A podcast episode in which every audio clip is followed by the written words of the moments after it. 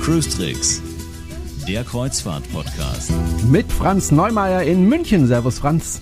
Hallo Jerome. Und mit Jerome Brunel in Haupt am Neckar. Schön, dass Sie wieder dabei sind. Und äh, ja, da sind wir wieder mit einer neuen Folge. Äh, die Kreuzfahrtschiffe fahren zwar immer noch nicht, aber wir haben genügend Themen, um die wir uns kümmern können, auch in der Corona-Zeit. Zum Beispiel um die Finanzen der Kreuzfahrtindustrie. Und ähm, ja, Franz, wie soll man das in einem Satz äh, zusammenfassen? Stabil, aber doch besorgniserregend oder wie kann man das zusammenfassen, so in einem Satz? Besorgniserregend würde ich die Finanzen jetzt nicht bezeichnen. Die ganze Situation ist besorgniserregend. Die ganze Situation ist äh, irgendwie beängstigend, aber das trifft natürlich nicht nur für die Kreuzfahrt zu, sondern letztendlich für alle Unternehmen, die während der Corona-Krise nicht besonders viel äh, Geschäft machen können. Kreuzfahrt macht im Moment überhaupt kein Geschäft. Das ist sicher ein nicht unerhebliches Problem.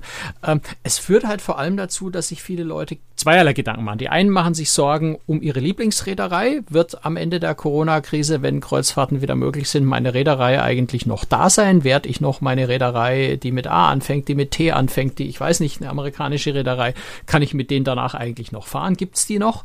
Ähm, das ist so die eine Sorge. Das, was die Leute noch mehr drückt, ist natürlich dort, wo sie Kreuzfahrten gebucht haben, die abgesagt wurden, äh, wo sie ihre Rückzahlungen noch nicht erhalten haben, weil ganz viele Reedereien im Moment einfach bei weitem nicht innerhalb der gesetzlich vorgeschriebenen zwei Wochen äh, die Reisepreise oder die Anzahlungen äh, erstatten, weil sie alle hoffnungslos überlastet sind, vielleicht auch, weil sie unterstelle ich, ne, habe ich keinen Beweis dafür, mit Absicht ein bisschen rauszögern, um ihre Liquidität zu erhalten. Ähm, also da sind natürlich auch ganz viele Leute, die sich sorgen um ihr Geld, das gerade bei der Reederei liegt und was zu ihnen wieder zurückkommen muss und was ja je nachdem, was sie gebucht haben, auch vom Betrag her mal so 3000, 5000, 10.000 ähm, bei der Luxusreederei, wenn da jemand eine Weltreise gebucht hat, vielleicht auch mal eine Million ist, ja. Auf die die Leute warten und, und hoffen, dass, äh, dass sie es auch wieder kriegen. Ja, ist viel Geld. Man kann ja jetzt nicht grundsätzlich sagen, macht das so oder macht das so. Ähm, vielleicht so, ähm, wenn man wirklich sicher gehen will, dass man sein Geld äh, nicht verliert, dann sollte man wohl das Geld zurückfordern, egal ob man später eine Reise mit der Reederei machen möchte oder nicht. Ähm, auf der anderen Seite, wenn man natürlich auch möchte, dass die Reederei auch noch in einem halben Jahr existiert, sollte man sich vielleicht überlegen, naja, vielleicht lasse ich das Geld halt einfach da liegen, weil es ja auch der Reederei hilft und ich hoffe jetzt einfach mal, dass sie dann nicht pleite geht. Nee, es gibt drei Wege. Der erste Weg ist das, was du gesagt hast, äh, zurückfordern. Äh, das kann man mehr oder weniger vehement machen. Äh, nur man sieht es ja auch bei den, bei den Airlines, Lufthansa, Ryan, alle machen es ja ganz ähnlich. Du kannst die auf Tod und Teufel verklagen. Solange sie nicht zahlen, kriegst du dein Geld nicht. Und äh, wenn du, wenn du das Ganze über den Gerichtsweg durchziehen willst, worauf es offensichtlich gerade bei den Airlines weiß ich es, bei den Reedereien habe ich dazu noch nichts gehört. Bei, bei Lufthansa weiß ich, dass es zum Teil äh, darauf ankommen lassen, selbst gerichtliche Mahnbescheiden einfach widersprechen, um damit es zum Gerichtsverfahren kommt, um einfach die Zahlung rauszuzögern. Ja, versuchen es halt einfach so spät wie möglich zu legen, die Zahlung. Ähm, das dauert auch sehr, sehr lange, bis du vor Gericht Recht kriegst und, und äh, letztendlich dein Geld wirklich wiederbekommst. Also das ist der eine Weg. Ähm, der zweite Weg, äh, gut, du kannst noch, noch einen anderen Mittelweg Rückforderung gehen, nämlich über dieses Chargeback-Verfahren, wenn du mit Kreditkarte bezahlt hast. Ähm, da kümmert sich dann quasi die Kreditkartengesellschaft drum, dass das Geld von dir zurückkommt, gibt aber der Gegenseite eben auch entsprechend Gelegenheit zur Stellungnahme und so weiter. Das dauert also auch angeblich sechs bis acht Wochen.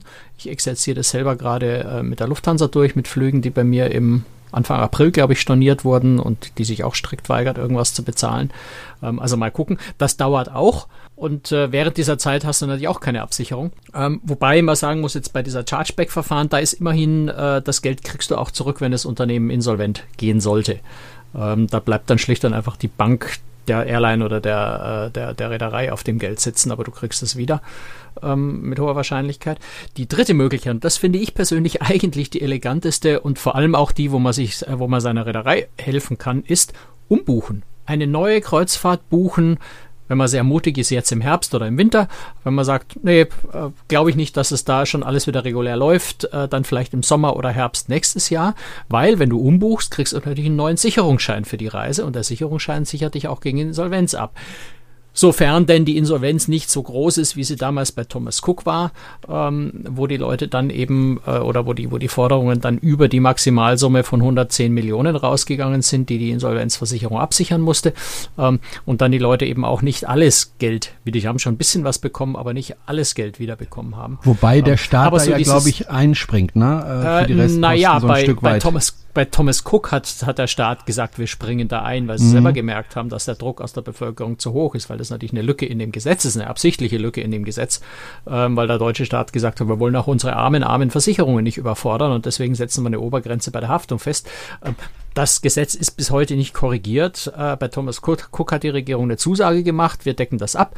Ähm, ob jetzt das in Zukunft bei anderen Insolvenzen, wenn dann wieder diese 110 Millionen Grenze gerissen würde, äh, der Staat auch wieder übernehmen würde, da würde ich mich jetzt nicht drauf verlassen. Nicht drauf verlassen, aber es ist ja genau das Problem, weil äh, ich sag mal so, wenn jetzt eine, eine Reederei pleite geht, äh, eine größere, und die sind ja alle größer fast, ähm, dann ist ja die 110 Millionen Marke äh, eine sehr, sehr niedrige Marke. Also das wird ja hinten und vorne nicht bald reichen. erreicht sein, ja. ja. Also es ist, da kann man halt nur wild spekulieren im Moment. Und deswegen wollen wir ja heute auch so ein bisschen über die Finanzen der Reedereien sprechen.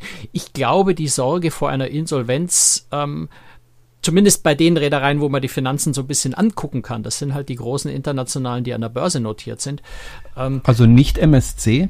Äh, MSC ist nicht an der Börse notiert, no. ne? deswegen kann man mhm. da nicht reingucken. Das heißt nicht automatisch, dass es schlecht ist. Man kann nur einfach in die Zahlen nicht reinschauen. Es gibt öffentlich keine Informationen, äh, sodass man es schwerer einschätzen kann. Das ist weder positiv noch negativ. Es ist nur einfach schwieriger, ähm, es einzuschätzen. Aber es ist eben Carnival Corporation, äh, wo ja auch AIDA mit dranhängt, Royal Caribbean, wo 50% TUI Cruises mit dranhängt, da können wir nachher, glaube ich, im Detail nochmal drauf gucken.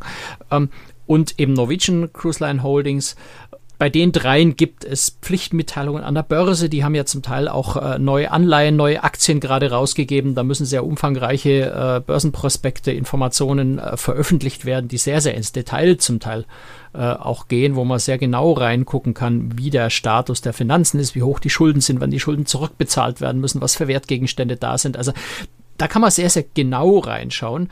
Und die Zahlen, äh, deswegen habe ich vorhin so ein bisschen gezuckt, wie du gesagt hast, besorgniserregend. Die Zahlen sind eigentlich gar nicht besorgniserregend. Wenn man jetzt drauf guckt, droht denn Insolvenzgefahr? Äh, ja, wenn ich drüber rede, ich möchte Aktien von dem Unternehmen kaufen, äh, wann werden denn die wieder richtig hoch steigen, wann kriege ich da wieder Dividende, ähm, dann muss man das sicher anders betrachten, weil natürlich gehen alle Reedereien im Moment auf dem Zahnfleisch. Ähm, aber die Insolvenzgefahr, glaube ich, ist relativ gering. Das muss jeder selber einschätzen. Ich bin kein Börsenexperte. Ich habe mal Bankkaufmann gelernt, immerhin. Also ganz, ganz unbeleckt bin ich bei dem Thema nicht. selber auch äh, in den Aktien investiert ein bisschen. Große Sprünge kann ich da nicht machen, aber, aber in meinem Rahmen. Ähm, und äh, wenn man sich eben die Werte der, der, der Reedereien anguckt und auch sieht, wie, wie vehement äh, die drei großen, über die wir sprechen können, weil eben öffentliche Zahlen vorliegen, wie vehement sie äh, sich zusätzliche Liquidität gerade holen und wie relativ leicht sie auf dem äh, Finanzmarkt diese Liquidität auch äh, bekommen, glaube ich, muss man sich jetzt gleich mal über die komplette Insolvenz einer der großen Reedereien nicht so wirklich große Gedanken machen. Ähm, auch wenn natürlich so diese, diese Einzelsicht, ich sitze jetzt da und Reederei X, äh, die meine Reise Ende März abgesagt hat, hat nach acht Wochen immer noch nicht gezahlt, da kann ja was nicht stimmen. Das, das lese ich ganz oft. Ähm, die sind bestimmt schon insolvent und zahlen deswegen nicht zurück. Ähm, das ist, glaube ich, ein Rückschluss, den man nicht, den man nicht direkt so ziehen darf. Ich möchte nicht sagen, dass es nicht stimmt, äh, aber der Rückschluss ist, ist falsch. Ähm, weil die Rückzahlung im Moment glaube ich, immer noch überwiegend deswegen nicht erfolgt, weil die Reedereien die Hundert, Zehntausende, Hunderttausende von Buchungen eben einfach der Reihe nach abwickeln und äh, mit ihrem normalen Personal der Reihe nach abwickeln, weil ich dafür jetzt auch nicht schnell äh, rumänische Saisonarbeiter vom Feld holen kann, die sonst Spargel stechen und sagen kann, jetzt wickel hier mal Finanztransaktionen. Also das funktioniert nicht. Ne? Also da gibt es keine Fachkräfte, die ich mal schnell mein, mein, mein Personal verfünffachen kann, um diesen, diesen Prozess der Rückzahlung äh, zu beschleunigen, sondern das muss eben das normale Personal bearbeiten. Und ich glaube, das ist für jeden nachvollziehbar, wenn da Zehntausende, Hunderttausende von Buchungen rückzu abzuwickeln sind, dauert das einfach. So und allein das ist, glaube ich, bei ganz vielen der Grund, warum die Rückzahlungen noch nicht da sind, auch wenn vermeintlich es ja schon ewig her ist, äh, dass man ja endlich mal zurückzahlen könnte. Das ist, ich, ich will da gar niemanden äh, irgendwie äh, nichts rechtfertigen oder so. Ne? Die gesetzliche Pflicht lautet äh, zwei Wochen äh, nach nach äh, Absage der Reise. Mhm. Ähm, daran müssten sie sich anhalten, erhalten. Sie können es aber halt im Moment einfach nicht.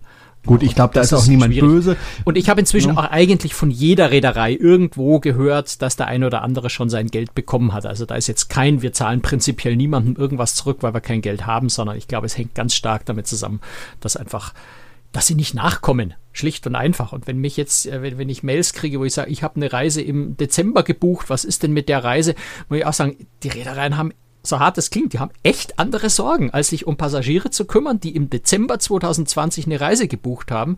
Ähm, wenn sie gleichzeitig im, im, Rückstand acht, zehn Wochen sind mit der Rückzahlung von Kreuzfahrten, die im März und April waren und die zurückerstattet werden müssen. Ich glaube, da ist relativ logisch, wo die Reederei ihre Priorität hinlegt, eben nicht dem Reisenden im Dezember Händchen zu halten, sondern mal zu gucken, dass die Leute aus dem März und April ihr Geld wieder kriegen. Mhm, und trotzdem haben aber die Reedereien auch äh, Personal abgebaut in der Krise, ne?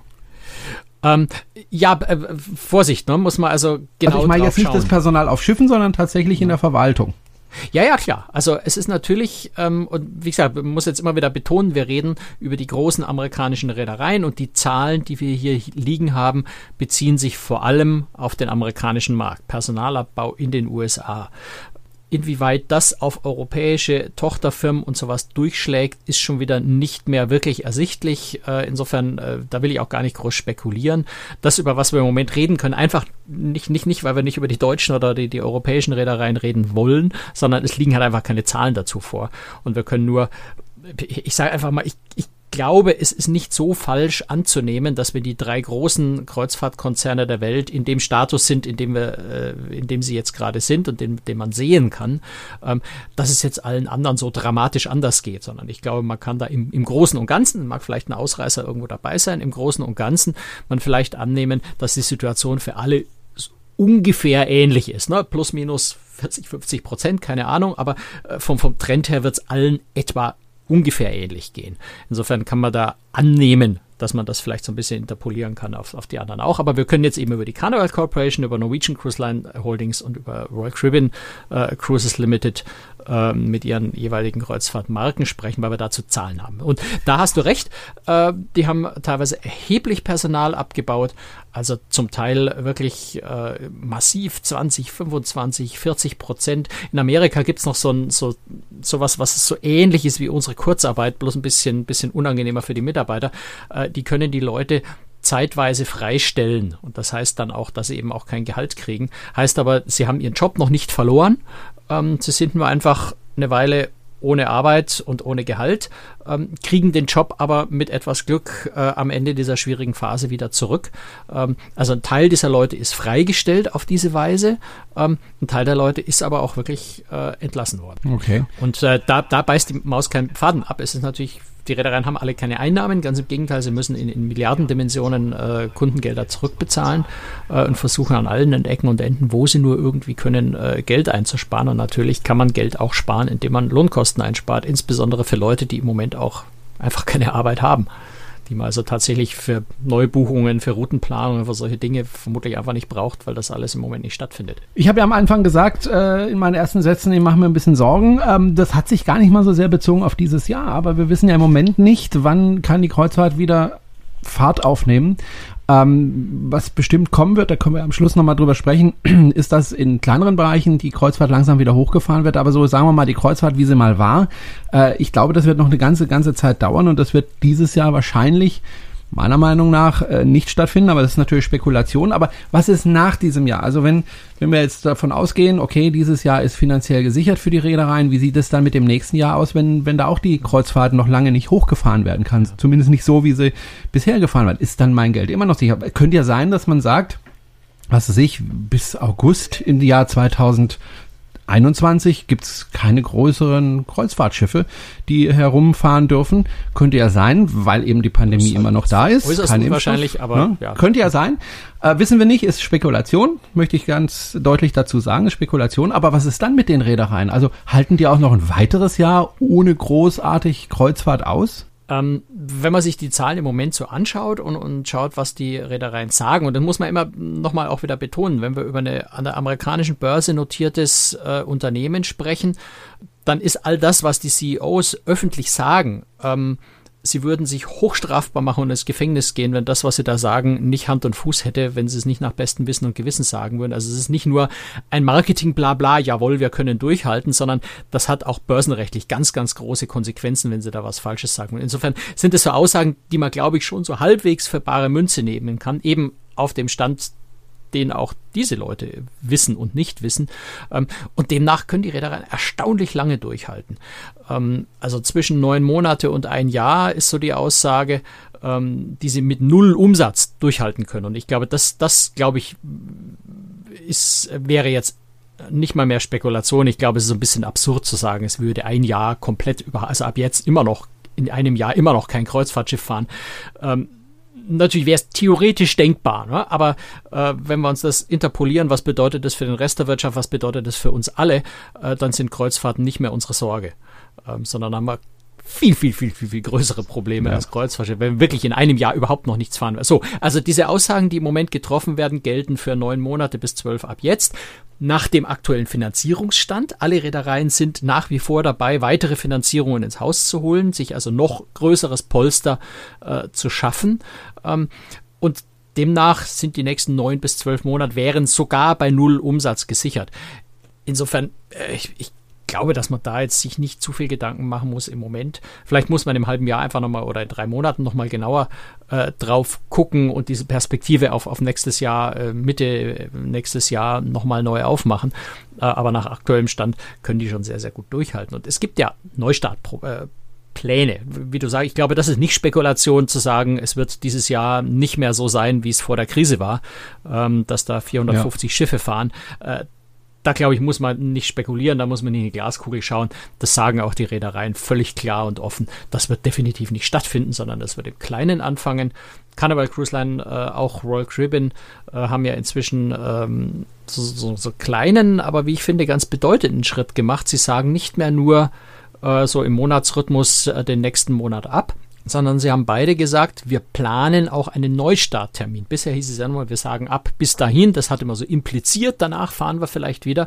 Jetzt haben beide klar den 1. August als Planung. Dort wollen wir wieder vorsichtig anfangen. Äh, Carnival, Corp äh, Carnival Cruise Line hat äh, für acht, acht Schiffe, glaube ich, sind es für acht Schiffe ab Florida schon konkrete Pläne auf den Tisch gelegt, mit welchen Schiffen von welchen Häfen wohin sie fahren wollen.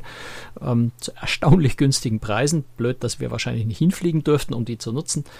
Also haben aber dann auch diese Pressemitteilung rausgeschickt, gleichzeitig ja alle anderen Reisen bis Ende September abgesagt ähm, und äh, haben aber gleichzeitig auch am nächsten Tag dann so halb zurückgerührt und gesagt, nee, nee, bitte versteht uns nicht falsch. Wir sagen nicht, dass wir am 1. August definitiv und mit Biegen und Brechen starten, sondern natürlich tun wir das nur dann, wenn es auch sicher, sinnvoll, vernünftig, erlaubt und so weiter ist.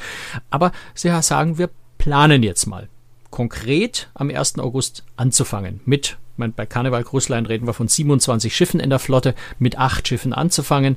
Also das ist wirklich äh, ein kleiner Teil, ähm, aber immerhin. Und äh, insofern sehe ich schon dieses Jahr das eine oder andere anfangen. Ähm, in welchen Dimensionen, da würden wir wieder Richtung Spekulation gehen, ja. Schauen wir uns mal ein bisschen die Reedereien im Einzelnen ein. Das ist ganz interessant, muss ich ehrlich gesagt gestehen, als ich recherchiert habe. Du hast ja eine Internetseite, auf deiner Internetseite äh, das mal zusammengetragen, die verschiedenen Reedereien. Ich fand es auch nochmal, ich wusste das natürlich, aber nochmal zu sehen, welche Reederei mit welcher zusammenhängt, fand ich ganz interessant.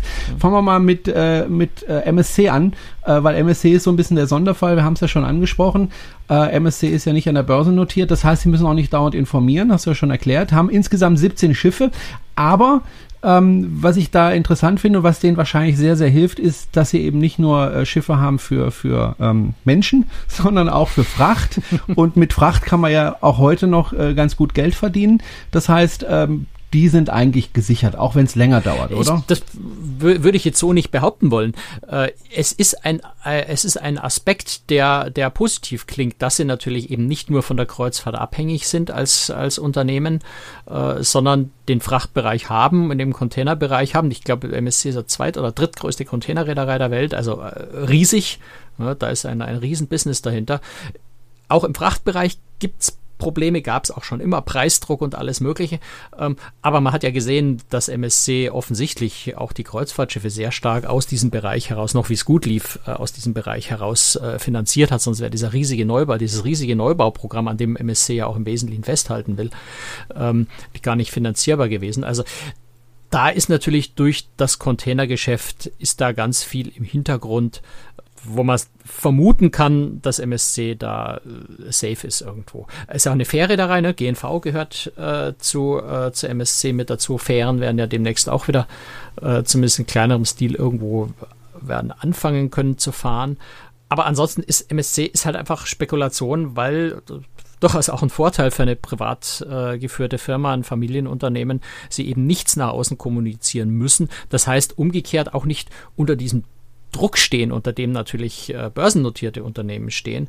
Äh, weil wenn MSC ähm, Probleme hätte, würde es niemand mitbekommen. Hätte Karneval Probleme, würde sich das sofort auf den Börsenkurs niederschlagen. Es würde sich auf die Zinsen niederschlagen, die sie für neue Anleihen bezahlen müssen. Ähm, äh, insofern ist, sobald ich öffentlich kommunizieren muss, natürlich auch die ganze Finanzierung unter Umständen äh, deutlich schwieriger, wenn ich mal wirklich in ernste äh, Schwierigkeiten komme. Insofern sicher für ein privates Unternehmen wie MSC ein paar Vorteile in der Situation. Ganz anders sieht es aus bei Carnival Corporation und PLC. Ähm, da es ja insgesamt 104 Schiffe. Das ist wirklich eine ganze Menge, mhm. die sich verteilen auf AIDA Cruises, Carnival Cruises Costa, Cunard Line, Holland America Line, P&O Cruises, P&O Cruises Australia, Princess Cruises und Seaborn. Das habe ich jetzt nicht auswendig gelernt, das lese ich einfach von einer Webseite ab. Äh, also insgesamt 104 Schiffe. Das heißt, 104 Schiffe müssen auch unterhalten werden. 104 Schiffen kosten jeden Monat Geld, jeden Tag Geld. Äh, und trotzdem sagst du, Liquidität, mhm. alles in Ordnung. Äh, naja, sag nicht ich, das, äh, das würde ich mir nicht anmaßen. Unser äh, Finanzexperte das, äh, beurteilen zu können. Neumeier. Ich habe halt natürlich Quellen aus dem Internet zusammengetragen, zum Teil eben auch diese, diese Börsenmeldungen von der Reederei selber, zum Teil ganz viel äh, natürlich äh, Informationen, die ich aus der, aus der amerikanischen Finanzpresse habe. Ähm, die aber auch wieder auf, auf, auf, auf Unternehmensdaten äh, basieren. Insofern kann man da, glaube ich, sich relativ verlassen drauf. Äh, bei Carnival Cruise Lines äh, ist ähm, also bei, Carnival Cor Corporation, man muss das immer auseinanderhalten, also der Gesamtkonzern mit all den Marken, ähm, hatte am 14. Mai eine Liquidität von offenbar 6,4 Milliarden Dollar. Ja, das ist schon irgendwie ein gewaltiger Betrag. Nettes ähm, Taschengeld. Ähm, einerseits, ja, einerseits. Auf der anderen Seite muss man auch gucken, äh, dass die sogenannte Cash-Burn-Rate, also das, was im Monat äh, zum Schornstein rausgeht, äh, durch den Nichtbetrieb und mangels Einnahmen eben auch bei einer Milliarde liegt. Und jetzt rechne ich mal halbes Jahr ja, das setzt voraus, dass nicht äh, eben noch weitere äh, Liquidität dazukommt und alle Räder, das habe ich vorhin ja schon gesagt, arbeiten wie wild dran, äh, zusätzliche Kredite auf dem neue Anleihen, Anleihen rauszugeben, ähm, die auch am Markt sehr, sehr gut angenommen werden, muss man auch sagen. Äh, also die, die, die Anleger wollen diese Anleihen, die kaufen diese Anleihen. Zum Teil konnten sogar die Zinsraten nochmal reduziert werden, weil die Nachfrage so hoch war danach. Es werden zum Teil neue Aktien ausgegeben. Also das ist so ein, so ein laufender Prozess, wo die Reedereien, äh, alle drei, also das sind alle sehr, sehr ähnlich. Da, da muss man gar nicht auf die einzelnen, wer da jetzt was wie genau macht, eingehen. Wenn das interessiert, das kannst im Detail nachlesen. Einfach ständig noch weitere zusätzliche Liquidität ran schafft. Das heißt, das ist so eine Momentaufnahme. Ähm, und auch von Karneval ist ja die Aussage, wenn ich es jetzt recht im Kopf habe, dass wir nach aktuellem Stand neun Monate durchhalten können. Wie gesagt, ohne jeglichen Umsatz. Und man kann ja davon ausgehen, dass so ein bisschen Umsatz zumindest irgendwann äh, wieder kommt. Wenn ich jetzt sage, Sie fahren, fangen 1. August an, da werden Reisen ja auch verkauft. Das heißt, da kommt ja auch schon wieder neue Kundengelder rein. Bisschen was passiert allemal. Insofern kann man es auch damit wieder so ein bisschen verlängern, diese Phase. Und ja, es, es kommen, kommen halt immer wieder neue Phasen rein. Trotz allem muss man jetzt sagen, äh, Karneval, wenn man einfach nur mal den Börsenkurs anguckt, ähm, Karneval ähm, hat sich bislang äh, von seinem Tiefkurs äh, fast nicht erhöht. Also ich habe vorhin gerade mal reingeguckt, wie der aktuelle Stand ist äh, im Vergleich zum, zum, zum Tiefstand, der irgendwo wenn ich recht in Erinnerung habe, so, so, so Ende März ungefähr war, bei allen etwa gleichmäßig, ähm, hat sich Carnival, äh, die Carnival Corporation gerade mal so um 5% äh, erhöht, der Aktienkurs. Also das ist eigentlich zu vernachlässigen, weil die Aktien sowieso gerade extrem schwanken. Ähm, Royal Caribbean hat sich seitdem wieder um 70% verbessert. Das heißt nicht, dass sie auf 70 des, des ursprünglichen Hochkurses waren, sondern sie haben sich nur im Vergleich zum Tiefsstand äh, wieder um 70 Prozent verbessert. Äh, bei Norwegian äh, Cruise Line Holdings sind es äh, um die 40 Prozent. Ähm, also Karneval ist zumindest an der Börse äh, diejenigen, die da noch sich am wenigsten erholt haben bei den Kursen. Da will ich jetzt gar nicht überlegen und spekulieren, woran das genau liegen kann, weil Börsenkurse haben, haben so viele Gründe, warum sie sich so und nicht anders entwickeln. Vielleicht stehen sie stärker in der Öffentlichkeit wie andere. Gerade Princess Cruises hat natürlich in, in Corona-Zeiten sehr viel abbekommen. Ähm, da, da kann man auch schwer spekulieren, warum jetzt gerade bei denen der Aktienkurs noch nicht ganz so hoch gegangen ist. Ähm, am Ende ist es bei den äh, drei großen relativ äh, ähnlich. Karneval hat sehr, sehr harte äh, Personalkürzungen äh, gemacht. Ähm, das sind auch zwei CEOs Hälfte, ne? gegangen, ne? wobei man jetzt nicht definitiv sagen kann, die CEOs äh, sind gegangen wegen Corona. Ähm, aber das ist Orlando Ashford bei Holland America Line und Rick Meadows bei Seaborn. Äh, die beiden Presidents von den Marken sind, scheiden beide Ende Mai aus. Das klingt so, als würde da durchaus auch die Führungsriege äh, verschlankt, ohne dass es dafür jetzt, also das ist spekuliert von mir, dass das so ist. Ähm, aber also, dass sie gehen, ist klar. Ob das mit Corona zusammenhängt, äh, ist eine andere Frage. Aber es schaut schon so ein bisschen aus, als würde da selbst auf der Führungsebene äh, so ein bisschen äh, reduziert. Dann ist bei Carnival Cruise Line auch sehr, sehr viel Neubauten äh, gerade noch äh, im, im Gange. Also vom Pinot Cruises, die, die äh, Iona, die liegt ja komplett fertig in, in Bremerhaven. Die sollte jetzt ausgeliefert werden im Mai. Ähm, das verzögert sich anscheinend gerade, weiß keiner so genau, warum eigentlich. Und dann sind halt innerhalb des nächsten Jahres von jetzt ab sind es zwei, vier, sechs, sieben äh, Schiffe, die im Konzern. Wollte ich gerade äh, ansprechen, weil zum Beispiel warten wir ja in Deutschland vor allem auf die AIDA Cosma. Äh, wird die kommen im Frühjahr? Keine Ahnung. Also du stellst mir da Fragen, die ich natürlich nicht beantworten kann.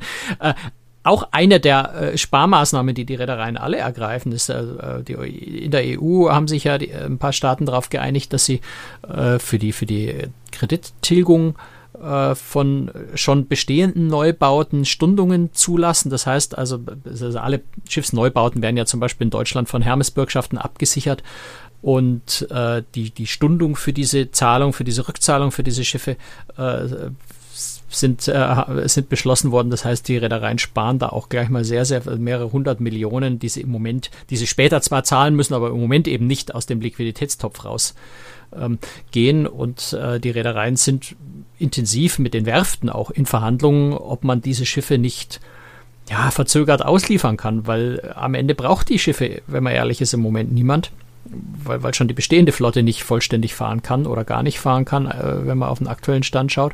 Und da wird sicher auch noch Verzögerungen bei der Auslieferung von Neubauten geben, weil die Werft zum Teil nicht rechtzeitig fertig bekommt, weil ja auch dort äh, Corona-bedingt äh, Kurzarbeit ist oder Shutdown ist, äh, Quarantäne zum Teil war.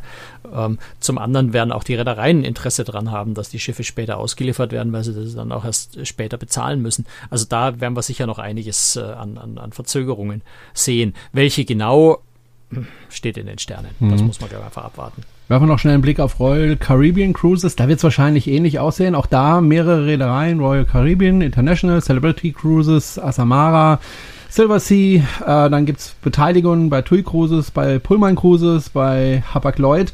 Ähm, Hapag-Lloyd ist noch nicht abgeschlossen, der Deal, ja, aber der ja, wird demnächst. Okay.